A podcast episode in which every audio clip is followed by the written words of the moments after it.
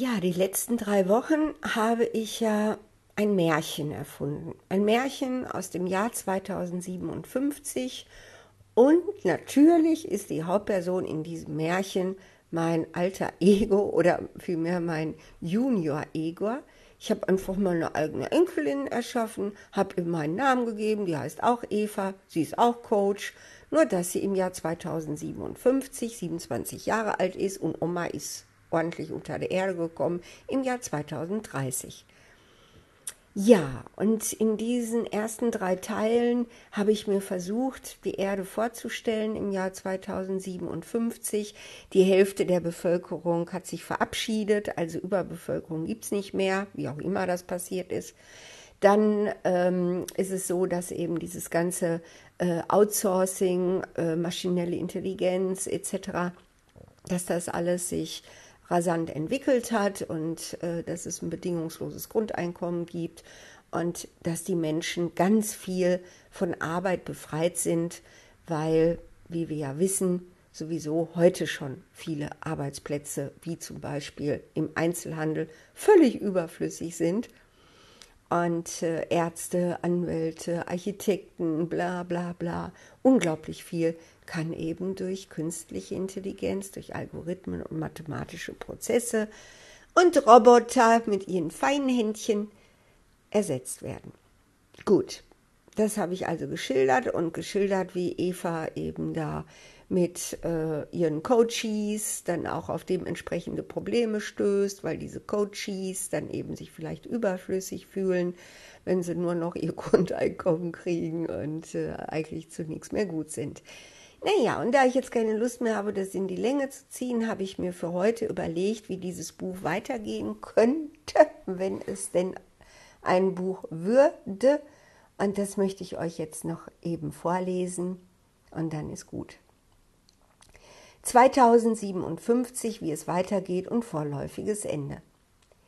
Eva sieht an ihren Coaches, dass diese mit zwei Dingen nicht klarkommen.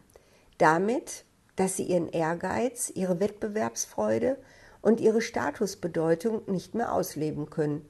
Zweitens, dass sie durch die umfassende Transparenz ihres Fühlens, Denkens, Sprechens und Handelns eine Art Verfolgungswahn entwickeln, ängstlich und zerstreut werden, sich permanent selbst kontrollieren und den Zugang zur eigenen Persönlichkeit verlieren. Das erste Problem der fehlenden Leistungsziele betrifft weitaus häufiger Männer als Frauen, stellt sie fest, und weitaus häufiger Ältere als Junge. Denn die Älteren kennen ja noch die Zeiten des beruflichen Wettbewerbs um Karriere, Macht, Anerkennung, Geld. Bis zum Jahr 2030 hatte sich diese neoliberale Ordnung sogar noch weiter zugespitzt, weil durch die Automatisierung und das Outsourcing an Maschinen der Druck auf die Mitarbeiter und Bewerber ins Unermessliche gestiegen war.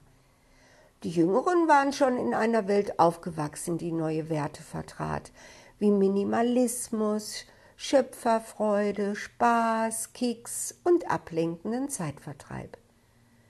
Sie nahmen wie selbstverständlich Drogen gegen Sinnlosigkeit und emotionale Lähmungserscheinungen, wenn sie sich unglücklich fühlten.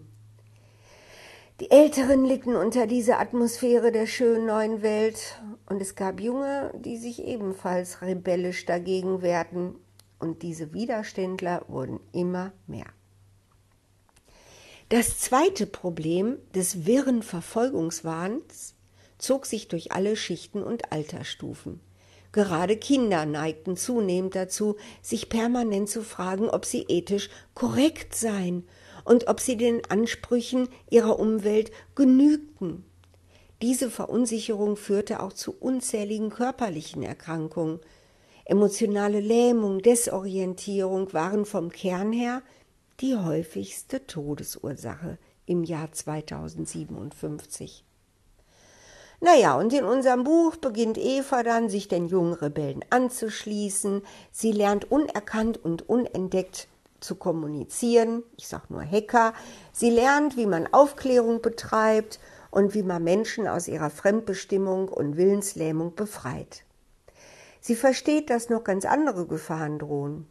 Denn die Obsoleszenz des Menschen, also seine Überflüssigkeit, wirft in diesem perfekten mathematischen und ökologischen System Erde natürlich die Frage nach seiner Nützlichkeit auf. Kennen wir ja alle aus anderen Science Fiction. Wie viele Humane braucht der Planet überhaupt noch, um fruchtbar und harmonisch zu gedeihen? Ist er wirklich unaufhaltbar ein Schädling für das Ökosystem Erde? Bei welchen Aufgaben sind Menschen grundlegend unersetzbar?